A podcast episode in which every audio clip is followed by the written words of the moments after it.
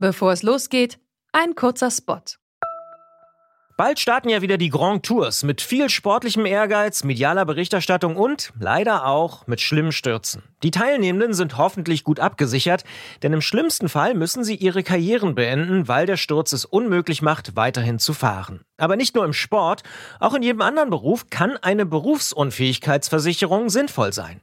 Der digitale Versicherungsmanager Clark kann euch helfen, die richtige Versicherung zu finden und schlägt euch passende Versicherungen vor. Und wenn ihr euch die Clark App holt und zwei eurer bestehenden Versicherungen hochladet, dann schenkt euch Clark mit dem Code Antritt34 einen 30 Euro Shopping-Gutschein. Den Link findet ihr in den Show Notes.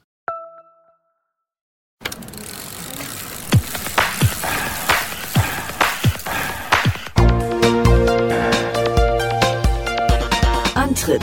Alles zum Thema Fahrrad bei Detektor FM. Präsentiert von Rose, die Bike-Experten. Hier ist der Antritt, die Fahrradsendung auf Detektor FM mit der Dezemberausgabe 2016. Mein Name ist Gerolf Meyer. Und ich bin Lydia Jacobi. Und das ist die Frau, die mich durch ihren Bericht vom Tuscany Trail im Juni letzten Jahres zum Bau eines Reisemountainbikes inspiriert hat. Das ist ziemlich ansteckend gewesen und inzwischen kann ich sogar sagen, es ist mein Rad des Jahres geworden. Äh, und was macht dein Fahrradjahr so, Lydia? Ja, da gibt's im Prinzip einiges von zu berichten. Es ging los mit äh, zwei größeren Touren mit dem Mountainbike über die Alpen nach Slowenien im Mai. Dann sind wir nochmal den Tuscany Trail gefahren mit dem Mountainbike im Juni. Beides bei relativ schlechtem Wetter, Schnee, Regen, Überschwemmungen. Es war ganz schön krass. Dann gab es eine Querfeldeintour mit dem Crossrad nach Prag im August. Und jetzt läuft seit ein paar Wochen die Cross-Saison und jedes Wochenende ist irgendein Crossrennen in ganz Mitteldeutschland. Klingt krass und gut. Ja, hat auch bis jetzt ganz gut Spaß gemacht. Dann machen wir doch einfach so weiter und steigen ein in diese Ausgabe des Antritts, der wir den Titel Perspektivwechsel geben. Nach The Soundtrack of Our Lives mit Sisters Around.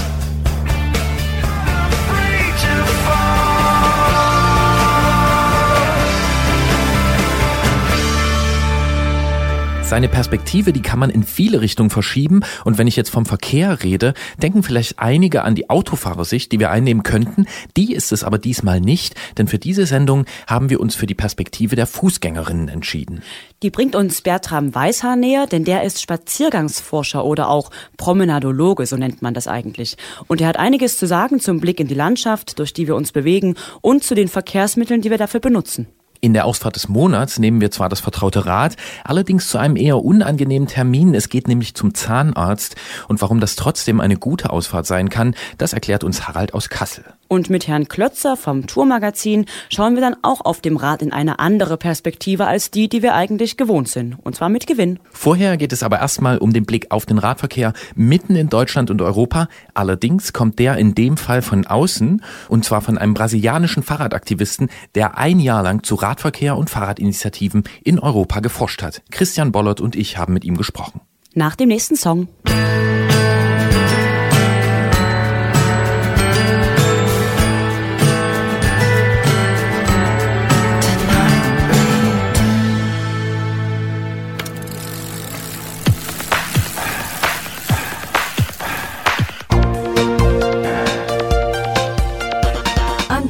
Alles zum Thema Fahrrad bei Detektor FM. Präsentiert von Rose, die Bike-Experten.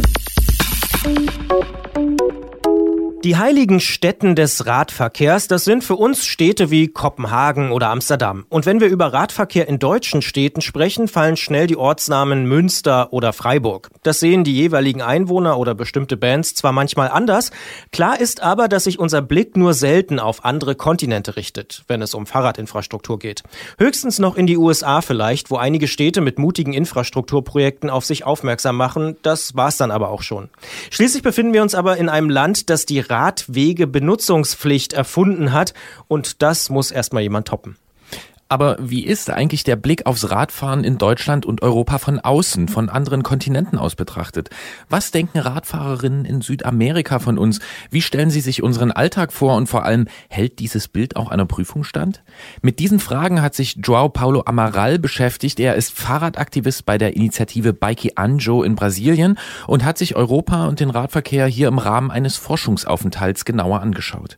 Gerade erwischen wir ihn auf dem Weg von München nach Amsterdam. Hallo Joao oder auch Hallo JP. Ja, hallo, hallo, Gerolf.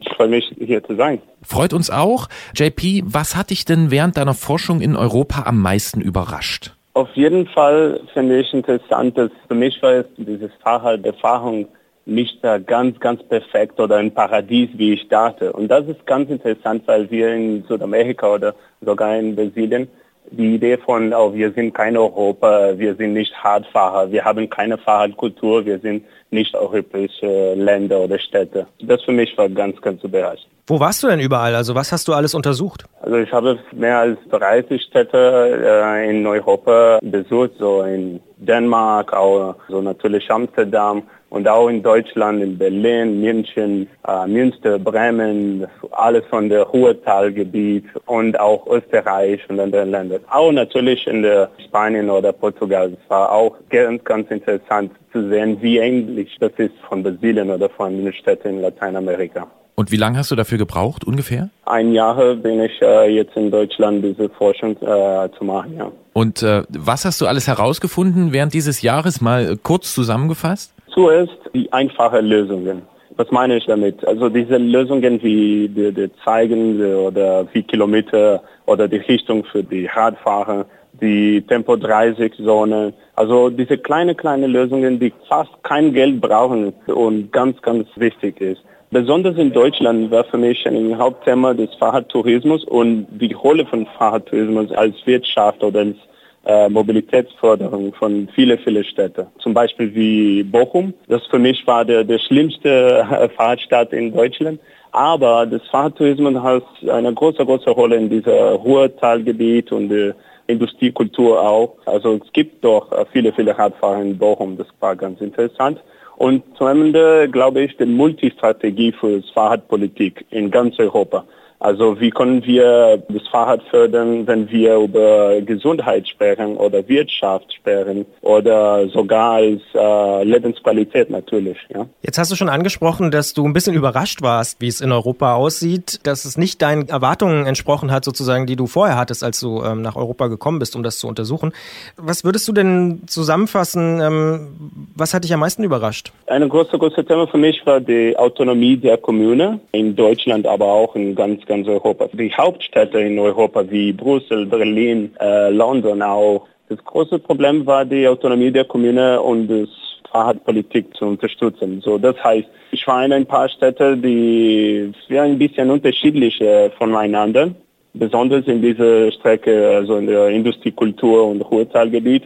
Ein paar Städte waren super, super interessant fürs Fahrrad, wie München natürlich, und dann nächste Stadt wie Unna oder Bochum nicht so fahrradfreundlich. Das für mich war ein großes Beispiel, wie ist es die Autonomie der Kommune, etwas zu entscheiden für die Städte und äh, nicht von der Bundesregierung zu kommen. Das ist gleich in Brasilien. Also die Bundesregierung hat keine Rolle und also sie haben schon, aber äh, aber es ist nicht so, es gibt viele, viele Autonomie von der Kommune und die Richtung der, der Zukunft der Stadtplanung zu entwickeln. Und manchmal ist es so, dass sie in der falsche Richtung gehen. Jetzt hast du es vorhin schon angedeutet und hast gesagt, dass du überrascht warst, dass es hier nicht so perfekt ist. Das heißt, mhm. äh, in Brasilien hat man dann eher dieses Bild von Europa und Radverkehr, dass hier alles äh, super funktioniert oder wie sieht das aus? Ich komme aus São Paulo und ich hatte eine Erfahrung da, äh, in dem ein Mann in einem Auto hat mir gesagt, oh, das ist kein Europa, geht raus von der Straße, ja, das ist kein Platz fürs Fahrrad. Und das für mich war ein großes ähm, Statement und als ich hier in Europa war oder diese Forschung gemacht, habe ich gesehen, dass es nicht ganz perfekt, als wir denken. Und natürlich, es gibt ja auch die Vergangenheit. Also Kopenhagen war nicht immer eine fahrradfreundliche Stadt oder auch sogar Amsterdam. Es gibt ja auch noch diese Lobby von der Autoindustrie oder auch diese Stadtplanung-Probleme. Also die Leute, die pendeln jeden Tag zur Arbeit und sie einfach das Auto brauchen, ja. Das höre ich äh, oft hier in Deutschland, dass Deutschland ein Autoland, ja. Aber das sagen wir auch in Brasilien. Und das habe ich schon gehört in anderen Ländern. Also es gibt keine Dinge wie ein Autoland. Es gibt nur, nur die Idee von, was denken die Leute oder diese Verhaltung von Menschen, die in einem Auto ist. Das ist natürlich überall gleich, glaube ich. Wo würdest du denn sagen, siehst du aus deiner Perspektive, aus dieser südamerikanischen Perspektive eben zu Gast in Europa das größte Verbesserungspotenzial? Was können wir denn noch besser machen hier? Also ich finde ganz interessant, ein sehr bekanntes Beispiel in ganz Lateinamerika, nicht nur in Südamerika, die Idee von diesen Sonntag-Fahrradwege. Das heißt, wir haben das in São Paulo und Rio de Janeiro, verschiedenen Städten in Brasilien, also aber auch in Kolumbia zum Beispiel, in Bogotá. Jeden Sonntag gibt es eine 400 Kilometer Strecke von Radwege oder von Allee oder Boulevard, die autofrei ist und nur für Fahrrad oder für Menschen, ja. Und das ist ganz interessant für die Leute, die nicht ganz sicher, ob das Fahrrad ist und möchten das Fahrrad nehmen, ja. Und das ist ganz, ganz bekannt in Brasilien und in Südamerika habe ich nicht so oft hier gesehen. Und natürlich ist es auch von der Fahrradbewegung äh, ein Unterschied, ja.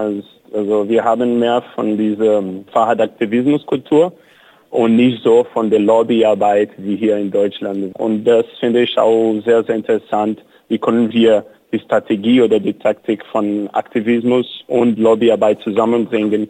Und wir haben viele, viele Ideen aus Brasilien, aber auch aus Deutschland. Wir haben viele zu tauschen. Das ist wichtig. Das sagt JP Amaral aus Sao Paulo, der den europäischen Radverkehr erforscht hat. Wir danken für diese interessante Sicht von außen und sprechen in der Podcast-Version dieses Gesprächs natürlich noch weiter mit ihm, denn im Gegensatz zu JP wissen wir ziemlich wenig übers Radfahren auf dem anderen Kontinent. Zeit für einen Blick nach Brasilien im Podcast. An dieser Stelle aber schon mal vielen Dank, JP. Vielen Dank, vielen Dank, Herr Gott. Und damit sind wir auch schon mittendrin im Podcast Bonustrack hier bei Detektor FM im Antritt. Wir sprechen immer noch mit JP. Er ist Fahrradaktivist in Brasilien. Und ähm, wir haben uns auch gefragt, weil wir gar nicht so genau wissen, wie das dort vor Ort aussieht in Brasilien. Was macht denn ein Fahrradaktivist dort in Brasilien, in Sao Paulo? Wie sieht deine Arbeit aus? Also ja, es ist jetzt eine große, große äh, Fahrradrevolution in Brasilien, würde ich sagen, weil wir in Fahrrad in der Stadtplanung diskutieren. Ja, also zum Beispiel von der Fahrradbewegung haben wir jetzt zwei große Fahrradnetzwerke oder eine Fahrradverband in Brasilien. Einer ist der brasilianische äh, Fahrradverband, der UCB sagen wir. Und die zweite, die meine Organisation ist oder die ich mit begründet bin, ist der Bike Anjo. Und das ist ein ganz äh, interessantes ähm, Beispiel, wie wir das Fahrrad fördern. Also wir sind ein Radfahrernetzwerk mit mehr als 4.500 Ehrenamtliche in mehr als 400 Städten in Brasilien. Und wir machen einfach Mobilisierungskampagnen und äh, wir helfen die Fahrradempfänger. Wir haben eine Plattform, die diese Radfahrer mit den Fahrradempfängern zusammenbringt. Und jetzt ist diese Plattform auch in 17 Ländern. Das ist ein kleines Beispiel, wie ist die Fahrradbewegung jetzt, wie äh, groß ist dieses Netzwerk. Aber dann von den Ergebnissen oder von den Verfahren der Städte, ich glaube, São Paulo war ein Hauptthema. Das ist sehr, sehr interessant.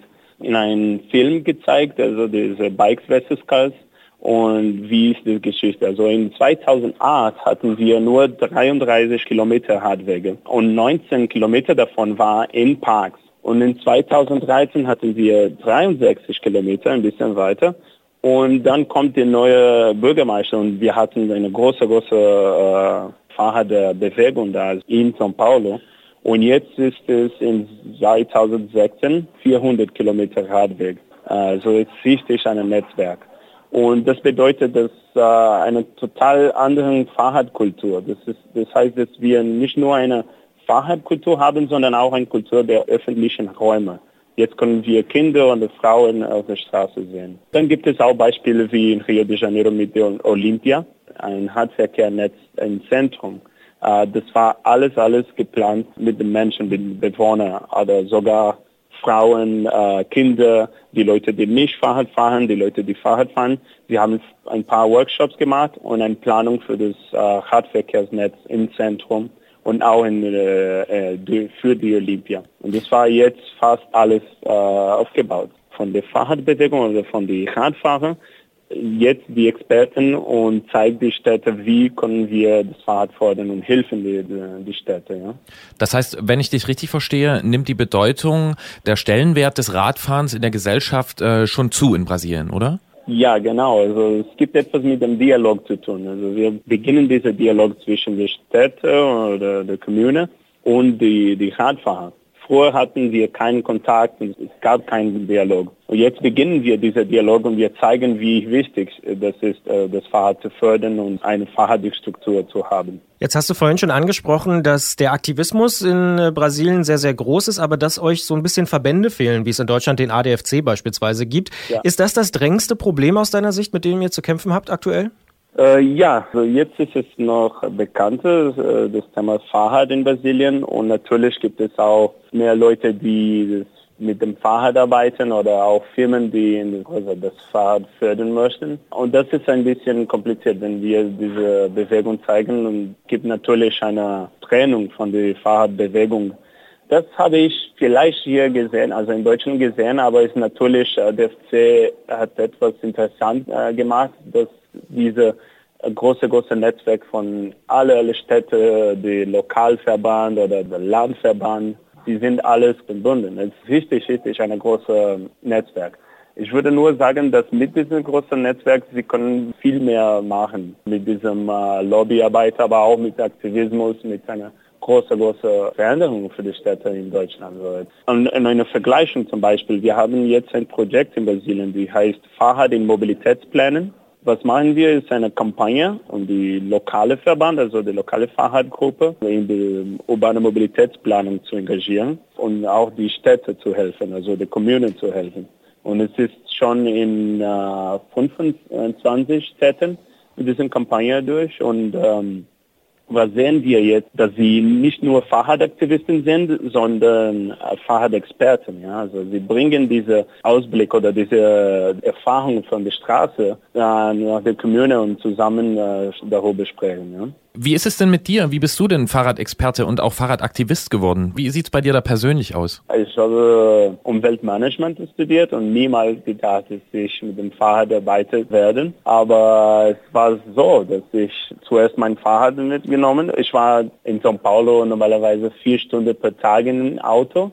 Und dann habe ich gesagt, nein, das ist Quatsch, das ist zu viel und zu viel Stress und äh, dann habe ich äh, das Fahrrad genommen und gesagt, okay, jetzt mache ich alles mit dem Fahrrad und es war ein großer Moment in meinem Leben. Ich glaube, es war ein sehr, sehr äh, wichtiger Moment, um neue Städte zu entwickeln oder zu entdecken äh, wahrscheinlich und auch äh, in diese Fahrradaktivismus zu engagieren. Meine erste äh, Erfahrung war mit dem äh, Critical Mass in São Paulo war ganz, ganz äh, bekannt und groß. Und dann von dieser Critical Mass haben wir bei Kianjo äh, gegründet. Kannst du sagen, dass du irgendwas Konkretes mitnimmst, außer die Bedeutung der Verbände, was wir schon gehört haben? Gibt es irgendwas, wo du sagst, das hast du in dem Jahr gelernt, das willst du unbedingt vor Ort in Brasilien umsetzen? Ganz äh, aktuell und ganz interessant für mich war ähm, der Volksentscheid Fahrrad in Berlin. Sie haben dieses Video gemacht, um die Verbindung zwischen der Fahrradpolitik und der öffentlichen Verkehrspolitik. Sie haben dieses Video gemacht wie ein Pitstop für einen Bus. Sie sauen den Bus und sie machen alles sauber da und äh, bringen die Leute in den Bus äh, und sagen, ja, wenn wir eine Fahrradpolitik für Berlin haben, das ist auch ein Vorteil für die Leute, die das öffentliche Verkehr benutzen. Und im Gegenzug, äh, was sollten wir von dir hier behalten? Was können wir von Brasilien lernen? Was sollten wir anders machen? Also ich war in ein paar, in viele, viele Veranstaltungen hier in Deutschland und ich finde, dass wir viele, viele ähm, Werkzeuge oder Methoden für diese Workshops, dass wir die Bewohner bringen, die Radfahrer bringen und zusammen ein Radverkehrnetz planen, ja, oder ein Fahrradpolitik planen. Und das haben wir, ja, vielleicht in ein paar Städte wie in Rio de Janeiro für das Olympia äh, geschafft. Für mich war es ganz interessant, wenn ich mit dem Städte oder Stadthaus der Kommune hier in Deutschland gesprochen habe. Sie meistens sagen, es ist ganz, ganz schwer, äh, die Radfahrer zu engagieren oder einen Online-Dialog zu machen oder wie ist es mit der Kreisgruppe und diskutieren in einem, in einem Raum und wie können wir etwas anderes oder eine neue Methode, um die Radfahrer und die Stadthaus zusammenbringen und das Fahrradnetzwerk äh, zu planen. Ja. Das sagt JP Amaral aus São Paulo. Er hat über den Radverkehr und die Radverkehrspolitik in Europa geforscht. Von seinen Kenntnissen und vom Radfahren in Brasilien hat er uns in diesem Gespräch erzählt. Wir sagen vielen Dank für diese Einblicke und vor allen Dingen entschuldigen wir uns ein bisschen für die technische Qualität, weil wir ihn, wie Gerolf schon erwähnte, am Flughafen in München erreicht haben. Aber wir fanden, dass das Thema so interessant ist, dass äh, wir das in diese Sendung nehmen wollen. Danke. Dankeschön.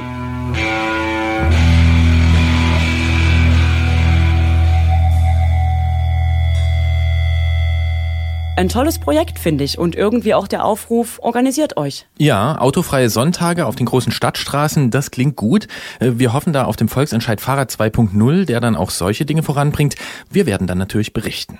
Da diese Sendung ja Perspektivwechsel heißt, wird es allerdings Zeit, das Thema Fahrrad mal kurz zur Seite zu legen. Und einfach mal ein Stück zu Fuß zu gehen. Mit Bertram Weißhaar, denn der ist Spaziergänger. Und zwar ein professioneller.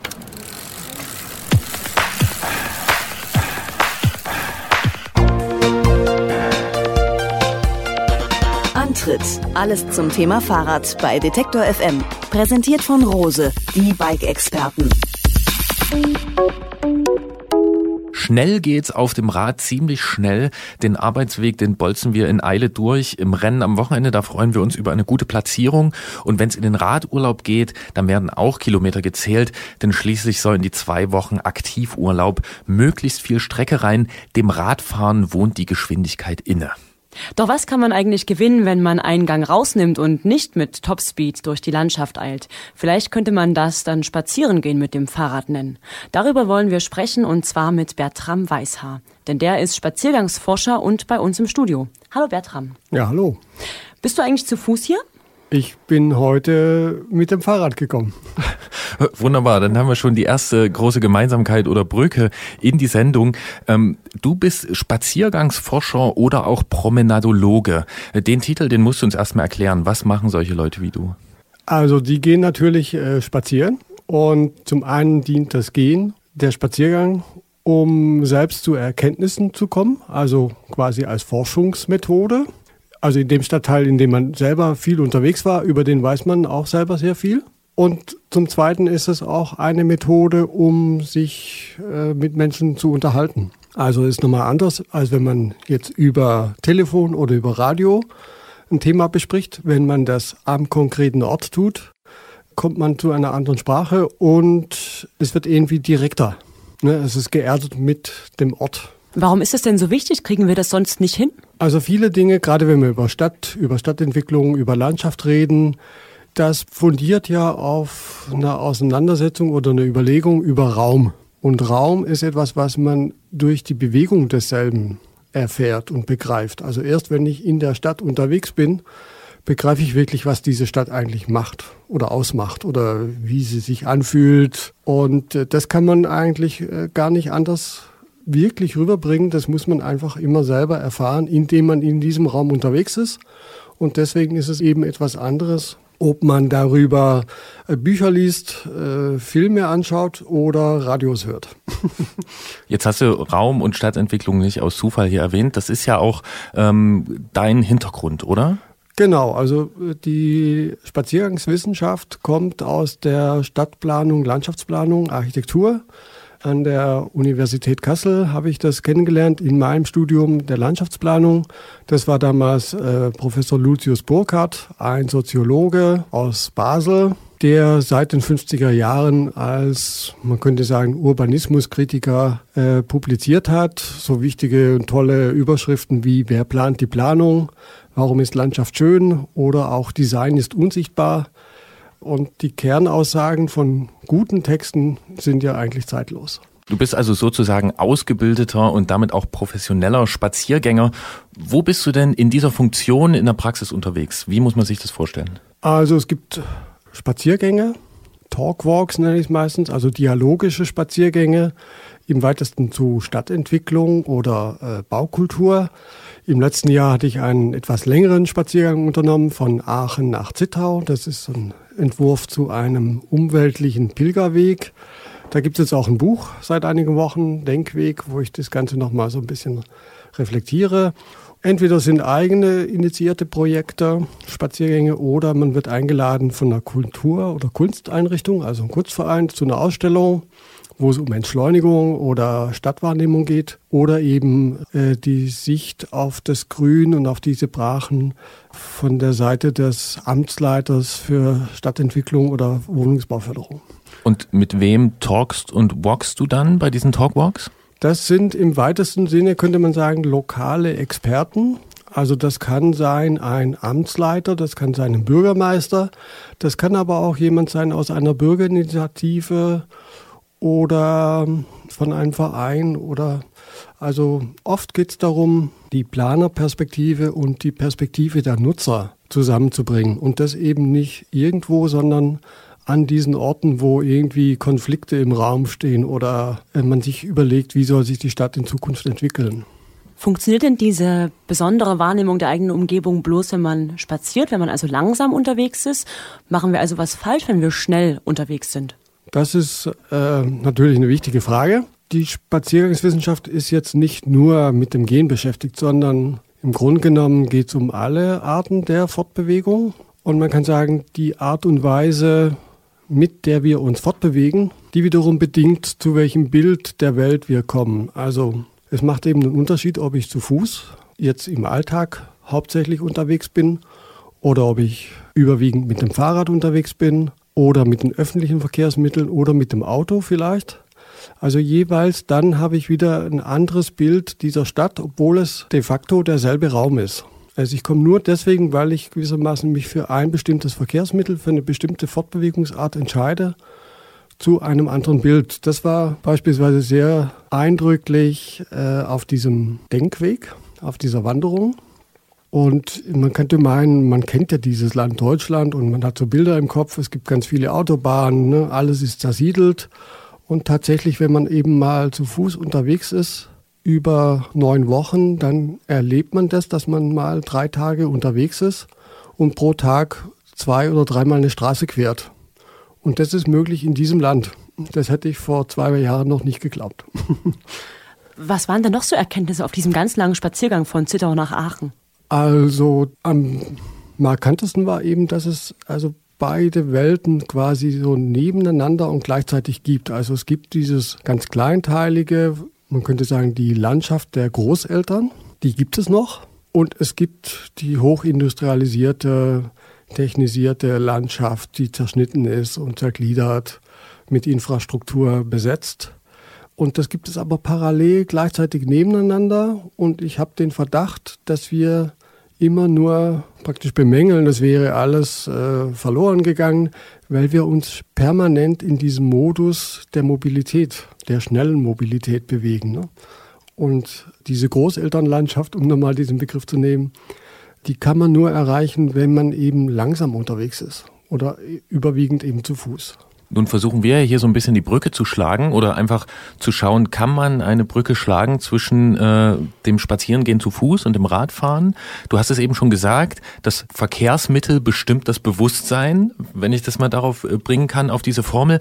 An welcher Stelle ist denn aber die Spaziergangswissenschaft trotzdem auch aufs Radfahren übertragbar? Wo wird das auch für uns auf zwei Rädern relevant? Na, das ist einfach, dass man sich dessen nochmal bewusst macht. Also, dass man eben, wenn man jetzt ein tagtäglicher Fahrradfahrer vielleicht ist oder auch ein Fan, dass man sich einfach das auch klar macht, dadurch, dass ich eben dieses Fahrrad, dieses Verkehrsmittel bevorzuge, habe ich auch diese Sicht auf die Welt und dieses Verständnis der Welt, das aus diesem Verkehrsmittel heraus überhaupt erreichbar ist. Und das ist immer noch so ein Wunsch, äh, so ein Format zu erfinden oder zu finden, äh, bei dem die Bürger die Verkehrsmittel also wirklich wechseln. Das ist ja die große Kunst, ähm, die Autofahrer aufzuschließen. Wie ist eigentlich das Erlebnis des Verkehrs aus Perspektive der Fahrradfahrer? Wie kann man den Taxifahrer dazu bringen, dass er versteht, wie ein Radfahrer die Welt erlebt? Wie kann man einen Fahrradfahrer, Fahrradfahrerin dazu bringen, dass sie versteht, wie die Welt aus Perspektive eines Lkw-Fahrers aussieht, ne, der dann permanent rechts abbiegen muss und die Radfahrer rechts an ihm überholen. Und wenn der Fahrradfahrer überfahren wird, ist der Lkw-Fahrer schuld, obwohl er die gar nicht sehen kann. Also, also Dinge, äh, beispielsweise ist mir das klar geworden, also mal einen Transporter ausgeliehen habe für einen Umzug und dann fährt man da mit diesem Transporter durch die Stadt, wo man die Tage zuvor mit dem Fahrrad gefahren ist. Und dann wird einem plötzlich mal von der anderen Perspektive eben klar, wie schwierig diese Kreuzung da ist. Dass das, was man vorher toll findet, dass man da rechts vorbeiziehen kann am Verkehr, in der Tat einfach gefährlich ist. Wie sieht's denn aus aus deiner Sicht mit dem Verhältnis zwischen Radfahrern und Fußgängern? Ist da Nachholbedarf? Ich sage jetzt mal besonders von Radfahrerseite aus. Sollten wir mit euch, mit euch professionellen oder auch ähm, laienhaften Spaziergängern äh, anders umgehen? Na klar, wenn du es so fragst, auf jeden Fall. Also langsamer fahren, mehr Abstand halten, gegenseitig viel Rücksicht nehmen. Äh, ich meine, das weiß man ja, das hört man permanent. Wir hören das nicht so oft, weil wir sind in unserer eigenen Blase. Wir sind hier in der Fahrradblase. Dann kann ich vielleicht ein Erlebnis schildern von einem hier in Leipzig zu so einem Parking Day hatten wir so eine Aktion und die war so auf dem zwischen Gehweg und zwischen Radfurt auf dem Seitenstreifen und Fahrbahn. Und alle Autos, also 90 Prozent der Autofahrer haben sofort intuitiv langsam ihr Tempo verringert, während 90 Prozent der Fahrradfahrer überhaupt nicht langsamer gefahren sind. Und das war sehr unangenehm. Und da hat man gemerkt, also für Fahrradfahrer ist es scheinbar noch viel schwieriger zu bremsen oder langsam zu tun, als man das auch als Fahrradfahrer bei den Autofahrern bemängelt. Also na, man wird nicht besserer Mensch dadurch, dass man das Verkehrsmittel verändert, sondern man hat dann einfach andere. Ich meine, ich fahre ja auch Fahrrad. Ich kenne das auch.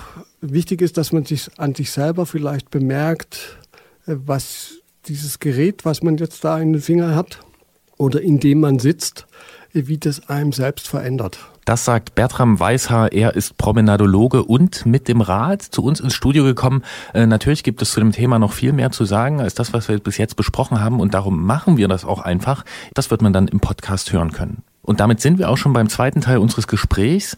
Ähm, und ich möchte nochmal das aufgreifen, was du vorhin gesagt hast, ähm, die Parallelität der Welt unserer Großeltern und der industrialisierten und durchgetakteten Welt. Wir leben ja in Zeiten steigender gesellschaftlicher Gegensätze gefühlt. Ähm, mir zum Beispiel fällt immer wieder auf, wie wenig ich über manche Menschen weiß, die gar nicht weit weg von mir entfernt leben und wohnen und arbeiten. Kann denn diese langsame Bewegung und dieser offene Blick, können die da was ausrichten, dass man da eventuell wieder ein bisschen was, naja, zumindest erstmal die Wahrnehmung zusammenbringt? Prinzipiell ja. Also wenn ich äh, zu Fuß in der Stadt unterwegs bin, dann äh, begegnet man relativ häufig irgendwelchen Bekannten. Und man hat immer, und selbst wenn es mitten auf der Straße ist, wenn man bei Grün entgegengesetzt die Straße überquert, für einen kurzen Händedruck und für ein Hallo bleibt immer Zeit. Während, äh, wenn man mit dem Fahrrad unterwegs ist und geschweige denn, wenn man mit einem anderen äh, motorisierten Fahrzeug unterwegs ist, da begegnet man eigentlich so gut wie ganz selten mal einem bekannten Menschen. Und äh, mit den nicht bekannten Mitmenschen, die auch unterwegs sind, äh, tritt man ja schon gleich gar nicht in Kommunikation oder in Austausch.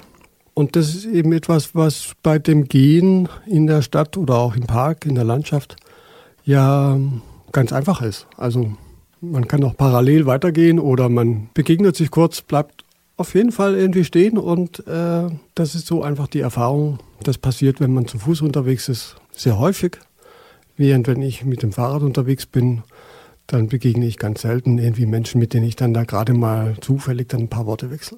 Das könnte ich ja aber theoretisch auch machen. Ich kann ja auch anhalten, wenn ich irgendwie rausfahre. Am Wochenende bin ich wieder im Wermsdorfer Forst gewesen. Äh, da kann ich auch anhalten und mit Leuten sprechen. Also steckt da vielleicht ein ungeahntes Potenzial im Fahrrad, dass ich also schon mal in diese unbekannten Gegenden komme und muss ich dann nicht einfach den zweiten Schritt tun und dort auch mal mich wirklich mit dieser Gegend auseinandersetzen? Ja, so rum natürlich immer. Also man kann natürlich immer auch mal das Fahrrad wieder abstellen und dann äh, eine kleine, äh, einfach an dem Ort verbleiben vielleicht oder zu Fuß dann eine kleine Runde gehen. Ähm, vielleicht ist nochmal markant, das war bei der Wanderung ganz stark offensichtlich. Es gibt eben, also das sind die, dann die ganz besonderen Wege, die sehr eindrücklich sind da kommt man wirklich nur zu Fuß hin. Also die sind für das Fahrrad nicht gemacht. Und wenn die für das Fahrradfahren hergestellt würden, dann würden die dadurch eben ganz viel von ihrer äh, Stärke und Erlebnisdichte verlieren. Und deswegen könnte man sagen, also das Gehen führt viel dichter in die Landschaft als äh, das Fahrradfahren. Ich bin aber auch andersrum vor Jahren begeisterter Fahrradreisender gewesen. Also ich will das jetzt nicht äh, abwerten, sondern ähm, das hat ja beides seinen eigenen Charme. Aber wenn man wirklich ganz nah ran will, dann muss man einfach gehen. Ähm, mit all diesen Verkehrsmitteln, die wir so zur Verfügung haben, ob das das Fahrrad ist, das Auto, die Bahn, das Flugzeug, können wir ja in kürzester Zeit Dutzende, teilweise hunderte Orte durchfahren, erleben. Wann ist man denn aber deiner Meinung nach wirklich an einem Ort gewesen? Wann kann man das sagen?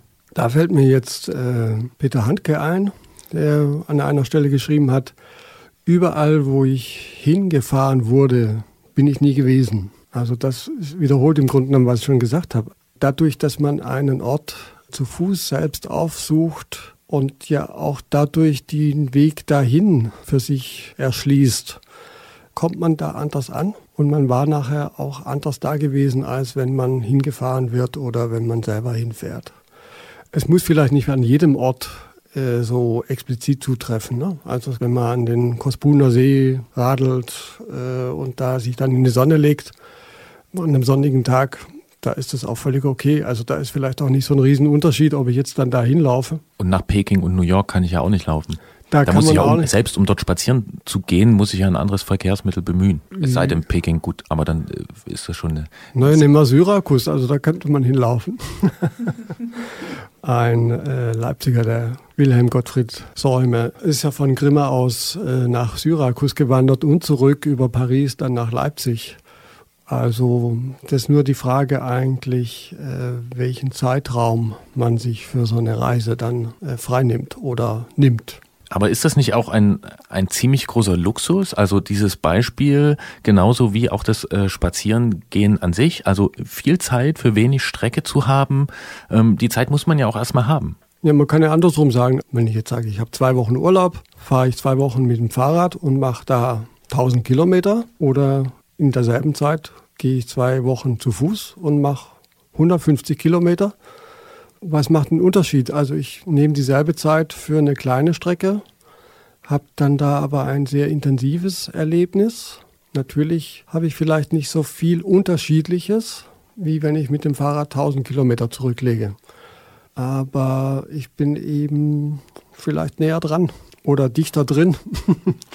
Das ist schon ein wesentlicher Aspekt auch. Aber historisch gesehen kommt's schon auch so ein bisschen aus den gehobenen Ständen, oder? Also ich habe so Sachen gefunden wie vor ungefähr 200 Jahren, da ist man dann mit einer Schildkröte spazieren gegangen, um möglichst langsam zu sein, weil die Schildkröte nicht so rennen kann. Und ja, das waren die gehobenen Stände. Also das waren die, die sich die Zeit dafür überhaupt leisten konnten. Da kommt's schon her, oder? Das ist so das Bild des Flaneurs in Paris, genau. Bei Walter Benjamin ist es äh, auch beschrieben, dass man eben mit der Schildkröte spazieren geht, flaniert. Ist vielleicht auch ein bisschen Mythos, aber natürlich muss man auch Zeit haben, wenn man geht, um des Gehens willen und nicht, wenn man eine Strecke zurücklegen muss. Das ist ja nochmal ein Unterschied, ob ich einfach das Gehen als Verkehrsmittel begreife, ich muss einen Weg erledigen und mache das zu Fuß oder wie auch immer, oder ob ich einfach gehe, weil ich jetzt aus Lust am Gehen äh, in der Stadt oder in der Landschaft unterwegs bin. Das sind zwei verschiedene Dinge. Da bin ich in einer anderen Verfassung unterwegs und bin dann auch äh, nicht zielorientiert notwendigerweise. Langsam in der Landschaft unterwegs zu sein, das ist ja inzwischen auch so eine Art Trend geworden. Es gibt ganz viele Pilgerberichte in Buch und in Film und spätestens seitdem Harpe Kerkeling auf dem Jakobsweg unterwegs war, ist es auch für die breite Masse was Interessantes geworden. Ist das Wasser auf deine Mühlen? Jein, also freut mich natürlich für jeden, der äh, aufbricht und losgeht und diese Erfahrungen macht, die sich damit äh, fast zwangsläufig einstellen.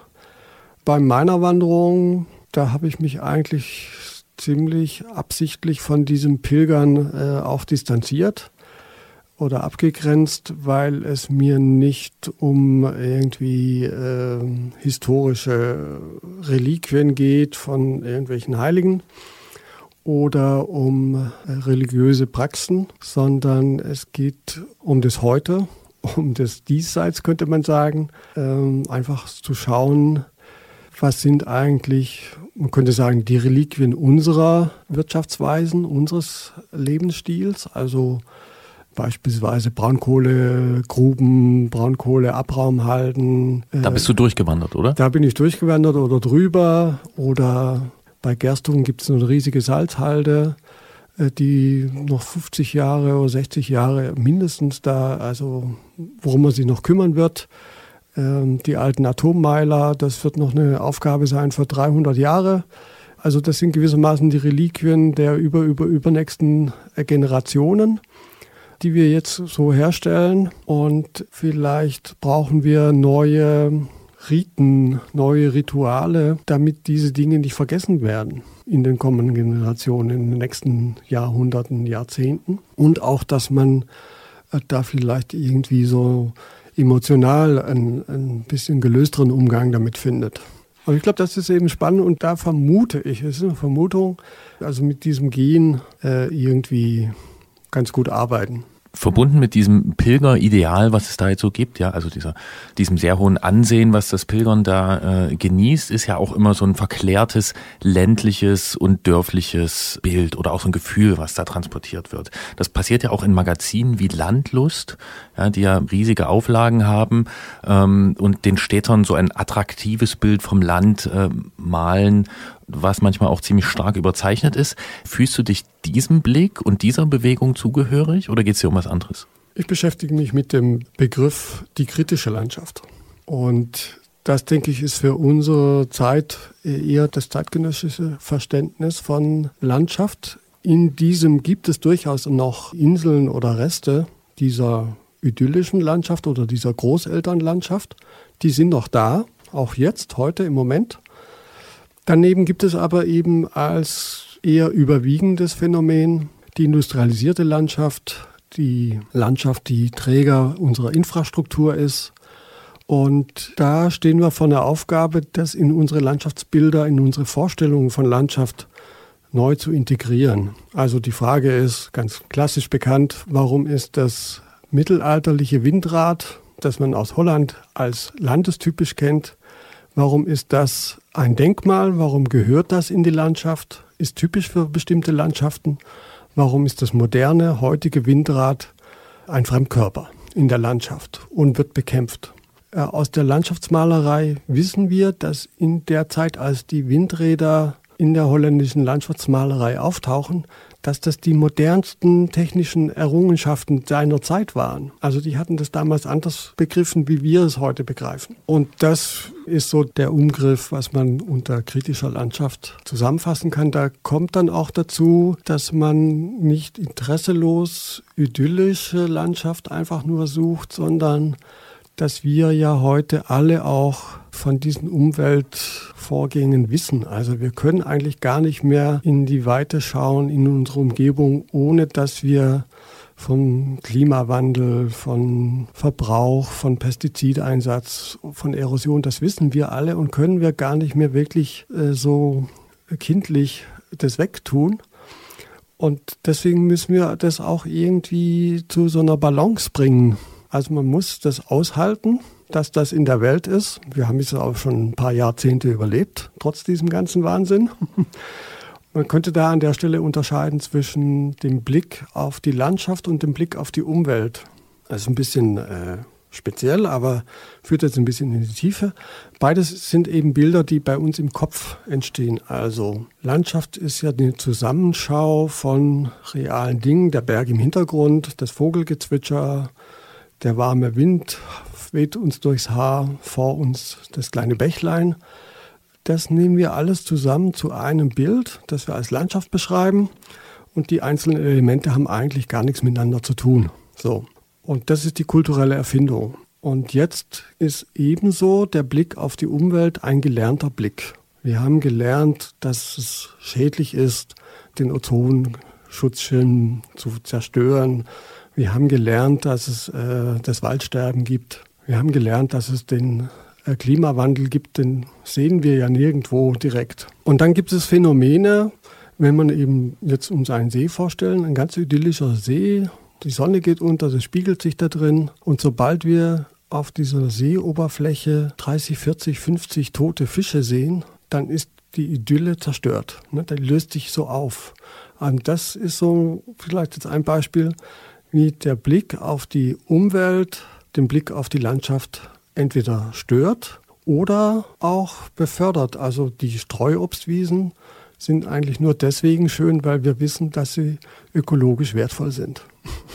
Es geht also, wenn du von kritischer Landschaft sprichst, gar nicht so sehr darum, beim Spaziergehen nur Schönheit zu entdecken, sondern vor allen Dingen auch so eine Realität zu erfahren. Genau, also das würde ich sagen, das ist so der Blick auf den ökologischen Fußabdruck, wobei ja auch diese Streuobstwiesen und die kleinbäuerliche ökologische Landwirtschaft ist ja auch unser Fußabdruck. Aber meistens wird das so negativ assoziiert.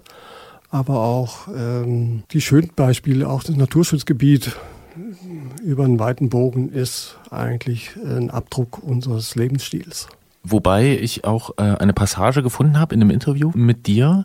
Da hast du äh, gesagt, dass es im Tagebau wahnsinnig schön war. Ja, und das äh, ist mir sofort aufgefallen. Ich war nämlich neulich auch im Tagebau unterwegs und habe das als Mondlandschaft gelesen. Ne? Und als Landschaft verschwundener Dörfer, ähm, als der Preis, den ein paar Menschen in unserer Gesellschaft zahlen dafür, dass wir abends das Licht anmachen können. Und für mich war das also eher was, was schon, naja, zwiespältiges. Und bei dir habe ich es aber gelesen als was, als was Schönes. Das heißt, du stehst nicht nur so auf die Streuobstwiese und den Teich ohne tote Fische, sondern es darf schon auch ein Fußabdruck in irgendeiner Form des Menschen da sein. Ja, diese Tagebaulandschaft ist da schon äh, sehr bezeichnend. Oder vielleicht auch die Kiesgrube.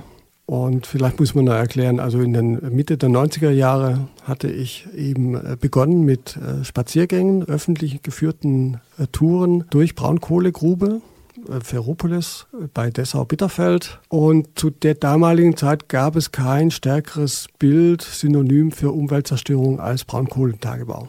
Und in der Tat habe ich diesen Ort aber als wunderschön erlebt und habe dann eben äh, Spaziergänge gestaltet. Über 6000 Leute kamen damit und die haben diese Landschaft, so wie ich es beobachtet habe, alle als faszinierende Landschaft erlebt und nicht als Betriebsgelände oder als Dreckloch. Und was da eben passiert, was wirklich einfach überraschend auch ist, das war wie so eine Zeitreise rückwärts. Also es gibt da Bereiche oder es gab da Bereiche, die waren quasi erst seit fünf Jahren unberührt und dann gab es Bereiche, die waren schon seit über 30 Jahre lang die brach. Und je älter diese Zonen waren, umso mehr Vegetation hatte sich da von alleine eingestellt. Und es war wie so eine Art ein Spaziergang, eine Evolution zum Zuschauen. Ne, in diesen Zonen, die gerade vor fünf Jahren abgebaggert wurden oder seit fünf Jahren existierten, da konnte man sehen, wie der erste Grashalm aus dem Sand kam. Und 30 Jahre später äh, stehen da eben Birken mit einem armdicken Durchmesser. Und es gab Schilf, es gab kleine Tümpel, es gab Libellen. Die Tiere kamen da auch. Also es gab sogar einen Biber. Und man konnte gewissermaßen von vorne wieder sehen, wie die Evolution neu einsetzt, also wenn man es poetisch beschreiben möchte. Und was man da beobachten konnte, war die Vitalität von Natur, die dort viel offensichtlicher vorgeführt wird als in einem Naturschutzgebiet. und das war einfach sehr äh, faszinierend und gleichzeitig kommt noch dazu, dass so eine Braunkohlebrache äh, so ein offenes Bild war. Also man wusste, das wird so nicht bleiben, es verändert sich, aber es war offen in welche Richtung. Und wenn wir im Gegensatz dazu eine Wiese anschauen, dann ist das die Wiese. Wenn wir einen Wald sehen, dann ist das der Wald. Der wird ja auch in 50 Jahren Wald sein. Also das regt uns gar nicht jetzt groß an. Wir stellen das nicht in Frage, während bei dem Spaziergang durch diese Braunkohlegruben überlegt man sich ständig, was könnte denn da jetzt draus werden? Was wird da draus? Ne? Oder man entdeckt Bilder, die man aus Neuseeland oder aus einer Wüste oder aus Island kennt. Also das habe ich ganz oft so gehört, wie die sagen, ah, das sieht ja aus wie im letzten Urlaub in Island. Also man entdeckt so fremde Landschaften plötzlich überraschend vor der Haustüre in diesem Dreckloch. Und das hat die Menschen auch unglaublich äh, erreicht. Finde ich eine faszinierende Beobachtung, kann ich auch gut nachvollziehen und äh, ehrlich gesagt, ich stehe auch so ein bisschen drauf auf, auf so eine Irritation, die da so drin steckt. Nun kann man die ja nur machen, wenn man sich da erstmal hinbegibt, ja, und wenn man dann dahin läuft oder damit auch mit dem Fahrrad irgendwie reinfährt oder auch mit dem LKW und sich das anguckt.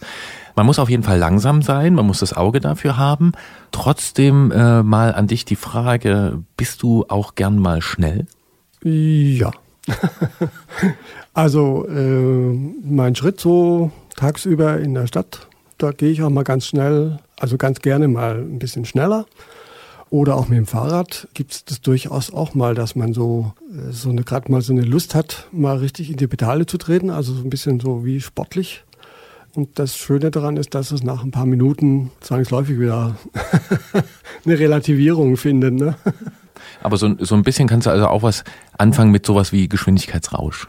Ja, ich denke, das kennt auch jeder Mensch. Ne? Also das hat natürlich schon irgendwie so einen Lustmoment oder sowas Berauschendes.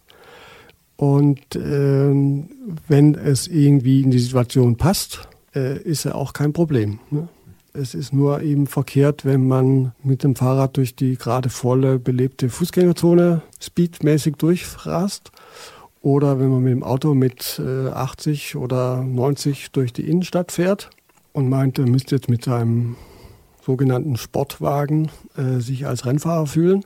Also es gibt eben Situationen, da ist es ja völlig in Ordnung. Und es gibt einfach Situationen, da ist es einfach komplett daneben. Mhm. Eine letzte Frage ähm, habe ich noch und äh, zwar gibt es einen Artikel aus der Süddeutschen Zeitung, der heißt Weg zur Erkenntnis. Dieser Artikel ähm, wurde über dich geschrieben. Und du hast ähm, vorhin schon von deinen Erkenntnissen gesprochen bei deinem Spaziergang quer durch Deutschland, dass eben diese Haupterkenntnis war, diese Parallelität von Großmuterslandschaft, nenne ich es mal, und unserer modernen Industrie-urbanen Landschaft. Was sind denn generell beim Spazierengehen in den verschiedensten Landschaften deine Erkenntnisse? Und das ist eine große Frage. ähm oder sind die so individuell verschieden bei jedem Spaziergang, dass du es gar nicht so allgemein sagen kannst, was die besondere Erkenntnis beim Spazierengehen ist? Also es gibt ja auch da diese Erzählung, vielleicht ist es auch ein bisschen ein Mythos äh, von den äh, Peripatikern. Also dass man im Gehen äh, philosophiert. Und so gibt es auch die Schilderung, dass das Gehen das Denken befördern würde oder äh, frei macht und ich glaube, da ist was dran. Es ist aber kein Naturgesetz. Ne? Also indem man äh, so ein bisschen sich ergeht, den Tisch verlässt und äh, nicht erreichbar ist, bringt man sich in so eine Verfasstheit, die den Zufall und die Idee einlädt. Ne? Aber es ist eben eine Einladung und kein Naturgesetz, das tatsächlich passiert. Und äh, das ist vielleicht so eine universelle Antwort. Und wenn ich den Satz noch fortsetzen darf, als Frage, je mehr ich mich dem Ort, wo ich mich bewege oder wo ich mich hinbewege, je mehr ich mich dem aussetze, also auch mal ein Stück langsamer mache, auch mal wirklich damit auseinandersetze, was sehe ich hier eigentlich, was hat das für Bedeutung, umso mehr hat die Idee, die ich dann habe und der Zufall auch was mit diesem Raum zu tun, mit diesem Ort. Das ist ganz wichtig. Die Spaziergangswissenschaft kommt ja aus der Planung. Ne? Und da gibt es von beispielsweise von einem äh, französischen Landschaftsarchitekten Bernard Lassus die Theorie oder den Lehrsatz, äh, die erfinderische Analyse. Und er sagt eben seinen Studierenden der Landschaftsarchitektur oder den Landschaftsarchitekten, bevor du den allerersten Strich machst auf deinen Plan, musst du diese Gegend, über die du dann planst oder gestalten willst, die musst du in dies aufsaugen bis zur Langeweile. Und dann erst begreifst du eigentlich die Mikrolandschaften, die Landschaften, die schon da sind, auf denen gründend, aufbauend man dann seine Idee entwickelt und seine Gestaltung aufsetzt. Und wenn man so vorgeht, hat man die Natur als, als Partner, die einem hilft. Und andersherum hat man sie vielleicht gegen sich und man scheitert viel eher. Und da wir ja auch alle sowas wie Architekten an unserer eigenen inneren Landschaft und unserem Bild von Landschaft und unserer Umwelt sind, deute ich das jetzt einfach mal als Plädoyer für den offenen Blick und fürs ab und zu auch mal mit dem Rad auf die Bremse treten. Darf ich das so zusammenfassen? Auf jeden Fall. Gut, dann äh, sagen wir hier an der Stelle ganz herzlichen Dank für das Gespräch über Landschaft und Wahrnehmung und Umwelt und Spazierengehen und Geschwindigkeit. Ja, mir hat's großen Spaß gemacht. Danke für die Anstöße und Einsichten. Ja, gerne, sehr gerne.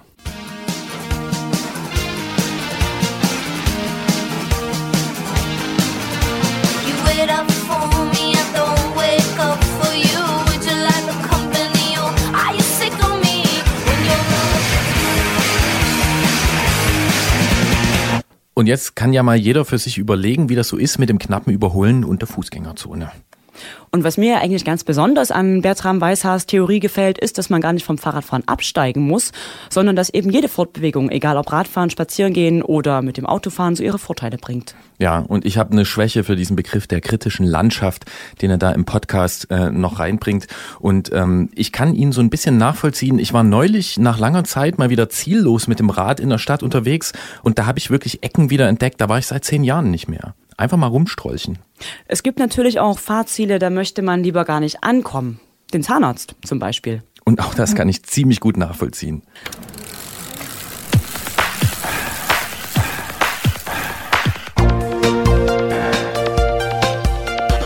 Antritt. Alles zum Thema Fahrrad bei Detektor FM. Präsentiert von Rose, die Bike-Experten. Hier ist der Antritt auf Detektor FM mit einer weiteren Folge der Serie Ausfahrt des Monats. Wir wollen von euch wissen, wo, wie und warum ihr am liebsten Rad fahrt.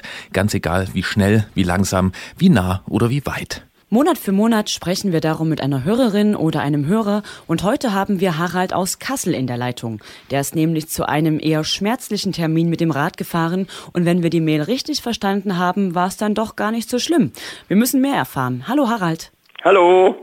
Wohin bist du denn auf der beschriebenen Ausfahrt unterwegs gewesen und was ist bitteschön das Gute daran gewesen? Ich bin unterwegs gewesen von Kassel und bin nach Witzenhausen gefahren. Das liegt im Werra-Meißner-Kreis. Das sind äh, 35 Kilometer und da geht es über die Berge weg. Und dort habe ich meinen Zahnarzt aufgesucht. Und das ist ein sehr freundlicher Mann. Und jetzt muss ich mal dazu sagen, ich gehe gern zum Zahnarzt. Oha, das ist ja, Ja. ja, herzlichen Glückwunsch zu dieser Einstellung. Aber Ja. es ist ja, es ist ja nicht dein erster Zahnarzt gewesen, oder? Wenn ich das richtig Nein, verstanden ich hatte früher jemand anders und der sagte mir in Kassel, er müsste einen Zahn ziehen. Und da habe ich einen Zahntechniker gefragt und hat er gesagt, fahr doch bitte nach Witzenhausen, da gibt es einen Zahnarzt, der äh, rettet dir den. Und dann bin ich da hingefahren, habe mich angemeldet und der ist immer noch drin, der Fahren. Das ist doch gut. Okay, du hast also sozusagen mit dem Fahrrad deinen Zahnarztradius vergrößert und das hat sich dann auch ausgezahlt. Das hat sich sehr gut ausgezeichnet und ist immer ein Vergnügen. Und der Zahnarzt fährt jetzt auch Rad und er hat sich jetzt auch ein Rad mit einer Rohloff-Schaltung gekauft, weil er das so ganz spannend fand und fährt jetzt auch nicht nur durch die Botanik, sondern auch in seinen Dienst. Also hast du nicht nur noch deinen Zahn drin behalten, du hast auch noch einen neuen Fahrradfreund gefunden So und du hast ja scheinbar auch eine Strecke gefunden, die, ähm, die du jetzt häufiger eben fährst, zweimal im Jahr zum Zahnarzt. Erzähl doch mal was von dieser Strecke. Die ist ja nicht Also gerade flach, oder? Mhm, Die Strecke geht zwischen Niedersachsen und Hessen hin und her. Die geht bis nach Uschlach auf Fahrradwegen und dann muss ich Straße fahren, aber von da an ist die Straße ganz wenig befahren und super sauber und schön und geht durch den Wald, den Kaufunger Wald, bis auf die Höhenmeter 440. Einmal bin ich sogar in Schnee gekommen da oben, wie ich mal hingefahren bin. Und äh, da ist es immer ganz viel kälter als in Kassel. Und dann geht es natürlich rasant bergab über Kleinalmrode nach Witzenhausen mit einem ziemlichen Tempo. Aber sechs Kilometer Steigung sind da gut drin. Das wird ja eigentlich immer besser bei dir. Also auch noch so eine Mikroklimaerfahrung höre ich da raus. Unten Ja. ist warm, oben liegt Schnee. Ähm, wie ist denn das, äh, wenn du da zurückkommst vom Zahnarzt? Also hat das Radfahren auch Auswirkungen auf das Schmerzempfinden oder ist es dann doch eher Wunschdenken unsererseits? Das ist Wunschdenken von euch. Ich gehe wirklich gerne, habe nie Schmerzen. Und wenn der Eingriffe gemacht hat, hat mir Schmerzpillen mitgegeben, habe ich sie am nächsten Tag wieder mitgebracht. Das ist kein Problem. Das heißt, du musst auch nicht deine Frau mitnehmen zum Händchen halten bei einer schmerzhaften Behandlung. Die würde sich ja kaputt lachen. Nein, nein, nein, sowas geht nicht. Aber ihr Eher umgekehrt. Aber ihr fahrt ja trotzdem zusammen Fahrrad scheinbar. Ja, ja, viel. Das ist klar. Wir machen die ganzen Fer- Ferientouren und alles mit Fahrrädern. Ich muss auch mal dazu sagen, dass ich äh, jetzt, weil das eine gestohlen war, ein neues Fahrrad kaufen konnte und habe mir das zurechtmachen lassen als Reiserad. Und da sind natürlich alle Komponenten gut dran, unter anderem Hydraulikbremsen und auch dieser neue Antrieb über einen so einen äh, von den Autos kommenden äh, Keilriemen. Und das ist natürlich wunderbar. Und äh, eine Rohloff-Schaltung drin, alles bequemer geht's nicht. Und das haben wir hier gemeinsam. Die, äh, meine Frau, die hat jetzt ein E-Bike, weil sie nicht mehr so stark fährt, aber das macht ja nichts, ist doch okay. Nö, das macht nichts, das stimmt. Und wenn du von diesen Touren sprichst, ähm, wo fährst du denn so hin oder wo fahrt ihr so hin, wenn du nicht zum Zahnarzt fährst? Nein, wenn ich, also wenn ich, ich muss mal sagen, wenn ich vom Fahrnarzt in Witzenhausen zurückkomme, dann fahre ich auf dem Werrerweg bis Hannover-Schmünden und von Hannover-Schmünden auf dem Fulda-Weg bis nach Kassel zurück. Das sind dann zusammen 80 Kilometer und das ist eine wunderschöne Strecke. Und dann gehe ich immer noch in Kaffee. Insofern hat der Zahnarzt nicht nur ein Vergnügen beim Zahnarzt, sondern auch noch im Kaffee. Und das ist doch super schön. Und die Touren, die wir zusammen gemacht haben, eigentlich fast alle Länder in Europa haben wir abgefahren. Und wir fahren jetzt auch noch Touren mit einer Gruppe zusammen. Immer letztes Jahr waren wir, also jetzt dieses Jahr waren wir im Elsass zum Beispiel. Wunderbar. Fast alle Länder in Europa. Mir fällt jetzt aus irgendeinem Grund Albanien ein. Wart ihr in Albanien? Nee, da so weit runter sind wir nicht gekommen. Griechenland sind wir gefahren. Das ist, war ein Abenteuer, ersten Ranges, zu dritt. Also das war wirklich spannend, war das und äh, über den Peloponnes und da sind ja wirklich super Berge, kann ich mal sagen. Und da ist uns der, weil das diese alten Räder, die hatten ja diese normale Schaltung, dann sind hinten die Speichen ganz steil gestellt. Durch das Gepäck ist die Speiche gerissen. Da saßen wir in der Botanik und mussten den Zahnkreis abziehen und, äh, und man hat kein Gerät, um das einzuspannen. Das war schon ein Drama. Ne? Das kann man sich hier heute gar nicht mehr vorstellen. Bei den Rohlaufschaltungen kannst du die, die Speichen austauschen, ohne dass du das dann Zahnkreis abziehst. Wunderbar dagegen. Ja, und da haben wir auch wieder inhaltlich die Kurve geschlagen zum Zahn, äh, zum Zahnkranz. Ähm, ich muss jetzt ganz spontan sagen, ähm, das ist schon, das hat eine gewisse Vorbildfunktion, was du hier machst, weil du hast keine Angst vom Zahnarzt, du fährst gern hin, du unterstützt die Leute, die vielleicht auch ein bisschen Angst haben, wie deine Frau, und du warst in fast allen Ländern in Europa unterwegs, also beeindruckend. Ja, das stimmt. Also wirklich überall, also von Tschechien, Polen, zwei, dreimal, die ganz skandinavischen Länder, Holland, Benelux, Frankreich, Italien, Spanien, alles abgefahren. Und hast du dann noch ein paar andere Zahnärzte getroffen, wo du jetzt eine Tour hin empfehlen würdest? nee, Zahnarzt kenne ich nur hier vor Ort noch welche, mit denen gehe ich aber nicht ins Geschäft, sondern die sind freundlich und nett. Das sagt Harald aus Kassel, der nicht nur eine schöne Radstrecke, sondern auch einen guten Zahnarzt gefunden hat. Das macht die regelmäßigen Ausflüge dann hörbar erträglicher. Wir danken für diese, ja, wunderbare Ausfahrt des Monats. Und auch du, Harald, bekommst natürlich einen 50-Euro-Gutschein von Rose. Dafür ja, wunderbar. Ähm, viele ja. Grüße nach Kassel und äh, Darf ich nochmal einen Satz sagen? Ja? Schmerz ist ein Lernprodukt und jemand, der viel Schmerz hat, kann das auch verlernen. Man muss den Schmerz nicht haben. Aber das ist ein Thema, was neben der, neben der Sache liegt. Das wird dann äh, mal in einer nächsten Sendung das, das Thema werden. Das könnte sein, ja. Danke, Harald. Tschüss. Okay, bitte. Mach's gut. Tschüss. Tschüss. Party girls, don't get hurt, can't feel anything. When will I learn? I push it down, push it down. Don't just hold on for tonight, on for tonight, on for tonight. Was uns Harald ja noch im Vorgespräch verraten hat, ist, dass er schon 79 Jahre alt ist. Und in dem Alter noch zweimal im Jahr zum Zahnarzt zu fahren mit dem Fahrrad, finde ich schon eine ganz schöne Leistung. Ja, und dann auch noch mit so einer wirklich bestechend guten Laune. Äh, Respekt dafür. Da kann man sich eigentlich schon eine Scheibe von abschneiden. Ja, genauso wie wir uns in jedem Monat so eine Scheibe Technikwissen äh, von einem Kollegen aus München abschneiden.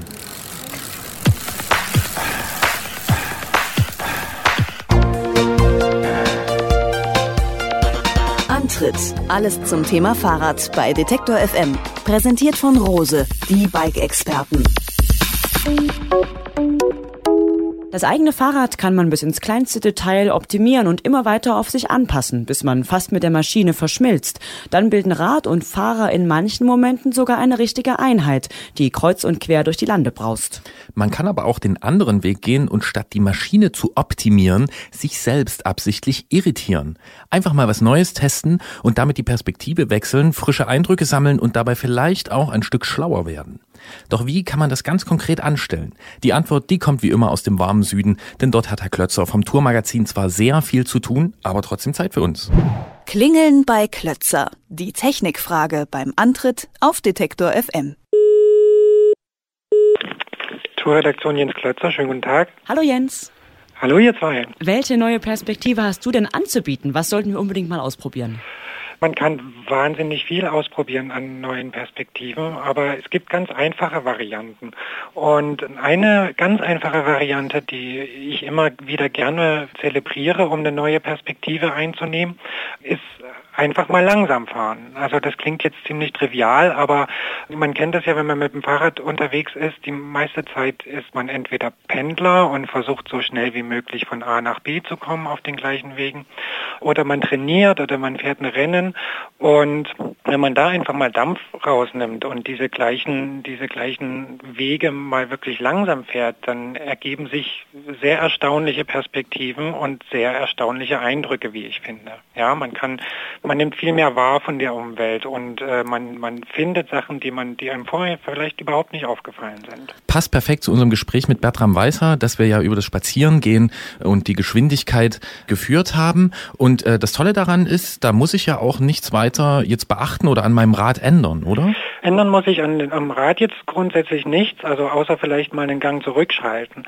Und äh, das Witzige dabei ist, ist wenn, wenn ich langsam fahre, dann spare ich ja auch Energie. Ne? Und äh, das heißt, äh, ich vergleiche das immer so mit so einem Automotor. Wenn man da energiesparend fährt, also statt irgendwie über die Autobahn so brausen mit 160, sich einfach mal hinterm LKW einsortieren mit 80, dann spart es so viel Energie, dass ich viel, viel weiter komme. Und äh, ich kann auch mit dem Fahrrad, wenn ich langsam fahre, deutlich weiter fahren und deutlich höher oder deutlich weiter kommen, ähm, als ich das tue, wenn ich, wenn ich von Anfang an Vollgas gebe. Und das um den Kreis, Kreis, zu schließen, eröffnet neue Perspektiven, weil ich neue Sachen sehe. Und wenn ich jetzt mal das Recht habe, quasi so ganz langsam zu fahren, weil mir das sogar der Reporter vom Tourmagazin empfiehlt, dann habe ich ja auch alles Recht, immer meine rostige alte Darmradmöhre rauszuholen, oder? Ja, natürlich, klar. Auch das ist ein Perspektivwechsel, ne? von dem guten Rad mal auf ein altes Rad äh, zu steigen auch um sich mal wieder bewusst zu machen, wie war das Fahrradfahren eigentlich früher. Das mache ich auch immer wieder gerne, wenn man hier irgendwie äh, im Jahr 200 hochmoderne, hochgezüchtete Rennmaschinen fährt, einfach mal auf ein Fahrrad steigen, das irgendwie 40, 50 Jahre alt ist und äh, naja, sich da mal wieder erden. Und wo wir gerade über das Thema Energie gesprochen haben, hast du da noch einen Tipp? Da fällt mir nämlich Licht ein und äh, bei Licht fällt mir bei Nachtfahren ein und auch mal bei Nacht zu fahren ist ein grandioser Perspektivwechsel. Das sieht plötzlich alles anders aus. Die Leute stellen sich das oft langweilig vor. Es ist dunkel, man hat so einen Scheinwerferkegel vor sich, man sieht links und rechts nichts und so, aber ähm, es ist viel intensiver, äh, als man denkt und äh, man hat ganz neue Eindrücke und man hat eine ganz neue Stille auch manchmal. Bei Nacht durch eine ruhige Gegend zu fahren, also mal aus der Stadt raus und über Land durch einen Wald zu fahren bei Nacht, ganz großartige Perspektivwechsel. Und das bringt ja auch äh, netterweise so alles zusammen. Ne? Also man ist vielleicht ein Stück langsamer, äh, das passt ja dann auch wieder, aber äh, ich habe die Erfahrung gemacht, ich komme mir dabei immer schneller vor, wenn ich so in meiner Lichtblase unterwegs bin. Ja, das stimmt. Man hat dann so, so ein bisschen, naja, so einen, so einen natürlichen Tunnelblick, weil man, weil man ja in diesem Lichtkegel ist und es kommt einen tatsächlich schneller vor. Man muss, man muss sich ein bisschen mehr konzentrieren auf die Strecke und das fliegt alles ein bisschen schneller vorbei, äh, als es bei Tag ist. Das ist richtig, ja. Jetzt hast du eben schon das alte rostige Darmrad erwähnt, mit dem natürlich jeder und jede zu jeder Zeit fahren darf. Ähm, aber was hättest du denn davon, nochmal andere Räder zu fahren? Also vielleicht was moderneres, aber machst du das manchmal, dass du auf Rädern sitzt, die jetzt nicht unbedingt so zum Themenkreis der Tour gehören? Ja, natürlich. Also wir haben ja hier Schwesterzeitschriften und ähm, auch das ist immer sehr erhellend. Also sich äh, so an alle, die jetzt irgendwie äh, sich dem Rennradsport verschrieben haben und immer nur Rennrad fahren, die sollen sich mal auf ein Mountainbike setzen und, und ins Gelände fahren. Und genauso umgekehrt, äh, äh, Leute, die mit dem Rennrad noch nie was zu tun hatten, ähm, setzt euch auf ein Rennrad und erlebt diesen Geschwindigkeitsrausch. Und äh, auch E-Bikes sollte man echt mal ausprobieren. Das ist ein totaler Spaß wenn man es das erste Mal fährt. Man kriegt so Erlebnisse, man kriegt ein Verständnis für die anderen Gruppen, die mit diesen Rädern rumfahren. Das heißt ja nun nicht, dass man sich dieses Hobby dann auch gleich zulegen soll, aber einfach mal so einen Perspektivwechsel äh, zu vollziehen, das ist, das ist immer erhellend und ähm, ja, bringt einem ganz neue Erlebnisse, die man so vielleicht gar nicht im Kopf hatte. Und jetzt Oder mal, mal mit dem Rennrad ins Gelände. Verrückter Hund. Sehr ja. beliebte Sache so im Winter und Herbst, ja. Und jetzt mal noch eine ganz verrückte Idee, zumindest für so ein Fahrradmagazin.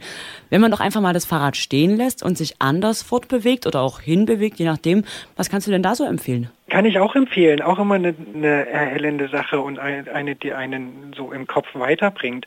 Also viele lassen das Fahrrad ja manchmal ohnehin stehen. Ja? Viele Fahrradfahrer sind auch manchmal Autofahrer ähm, und kennen diesen Perspektivwechsel schon. Oder wenn das Wetter wirklich total schlecht ist ähm, und die Leute ohnehin mit dem Bus fahren, setzt euch mal ganz vorne hin, neben dem Busfahrer und guckt durch die Frontscheibe.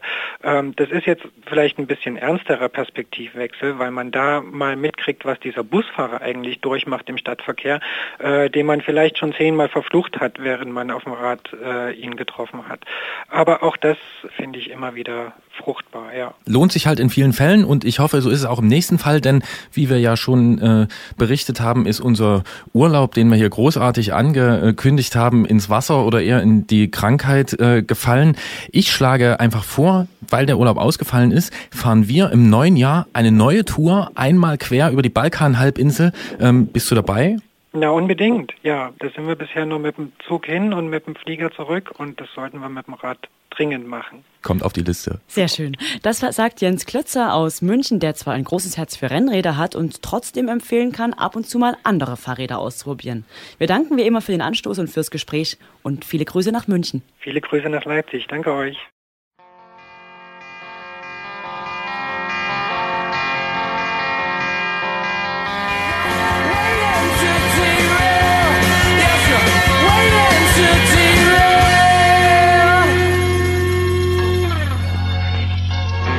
Hast du eigentlich irgendein Fahrradvorhaben für nächstes Jahr? Willst du irgendwas ausprobieren?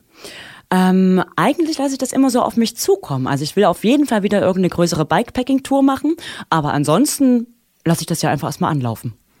Das ist ein guter Ansatz. Ähm, den verfolge ich eigentlich auch so. Ich habe aber ein Nahziel. Ich werde nämlich am kommenden Samstag schon, also am 3. Dezember, am Global Fat Bike Day teilnehmen. Da wird rund um die Welt das Dickreifenfahrrad gefeiert und ich habe mich informiert. Zumindest ab Plusgröße, also drei Zoll breiten Reifen, kann man sich schon dazu zählen. Ich glaube, ein Freund kommt auch mit dem Crosser mit. Hauptsache ab nach draußen. Wer drinbleiben und trotzdem den Horizont erweitern will, dem legen wir den Sonntagabend ans Herz. Am 4. Dezember läuft da im SWR-Fernsehen eine immerhin halbstündige Zusammenfassung der Hallenrad-WM. Es geht also um Kunstradfahren und um Radball. Um 23 Uhr im SWR-Fernsehen. Und wer JP aus Sao Paulo treffen möchte und mehr erfahren will über Radverkehr in Europa und Südamerika, der oder die geht am 9.12. um 18 Uhr ins Haus der Natur in Potsdam. Im Anschluss an die Präsentation und Diskussion, die dort stattfindet, gibt's sogar noch ein brasilianisches Abendessen. Denn es muss ja nicht immer Glühwein sein. Oder Bratapfel und Powerbar. Zwischen Weihnachten und Silvester hat es ja in den letzten Jahren auch immer diesen organisierten Versuch gegeben, 500 Kilometer zu fahren. In diesem Jahr scheint das eher ungesteuert zu passieren. Macht ja aber eigentlich nichts. Vielleicht ist die Kilometerangabe auch gar nicht so wichtig. Eben, einfach mal rausgehen, die Augen aufmachen, vielleicht neue Wege fahren und dann am 5. Januar um 20 Uhr einfach wieder das Internet einschalten zum nächsten Antritt auf Detektor FM. Zwischendrin erreicht ihr uns mit euren Ausfahrten des Monats, mit Lob oder Kritik über die Detektor FM App oder per Mail an antritt.detektor.fm. Und wir stellen wie gewohnt auch diesmal einen Podcast mit den Langversionen unserer Gespräche zusammen und damit sind wir auch schon durch, durch die letzte Antrittssendung des Jahres 2016. Und mir als Gast hier am Mikrofon hat es wieder sehr viel Spaß gemacht. Und mir auch. Und ich bin gespannt, ob sich diesmal jemand anders zu einem neuen Fahrrad von deiner Anwesenheit inspirieren lässt. Das hoffe ich doch. Das hoffe ich auch. Und äh, wir wünschen einfach gemeinsam allen, die hier zugehört haben und allen anderen, die da draußen unterwegs sind, frohe Weihnachten. Und einen guten Rutsch ins Fahrradjahr 2017. Genau. Rutsch natürlich übertragen gesagt. Und wem es zu gefährlich ist, der geht zu Fuß. Wir haben ja was gelernt. Tschüss. Tschüss.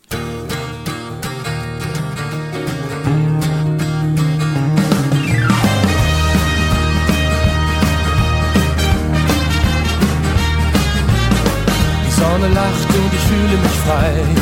Den Fluss entlang an den Häusern vorbei geht mein Blick und ich sehe die Schwalben.